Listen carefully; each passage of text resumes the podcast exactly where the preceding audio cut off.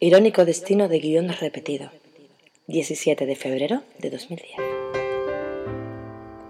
Con una bocanada de aire frío, bajo la lluvia, mi destino va escribiendo un guion. Letras que transcriben el transcurso de mi vida, letra tras letra, crea frases sin sentido. En ellas, el guion de lo que en mi vida voy rodando, como una película, se repite el argumento.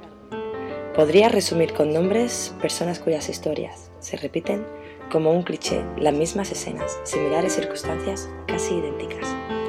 Pocas han sido las historias que se separan de esta línea, siempre raras, difíciles, extrañas, incomprensibles.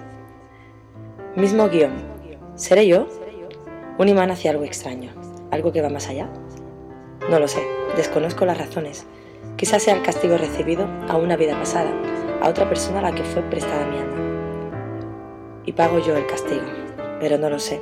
Estas son solo tonterías de esta vida que llevo, definida por la ironía. Sí, mi vida es ironía. Es un guion del que me río. Porque creo que es lo único que puedo hacer, reírme de él. Por su escasa originalidad, por su falta de humanidad, por su frialdad, por el viento helado que penetra mi alma a medida que pasa el tiempo, repitiendo los intervalos de tiempo, permitiéndome únicamente hacer realidad los sueños mientras duermo, por ser la realidad un guion repetido, una película de cine, que se repone y se repone, una vez tras otra.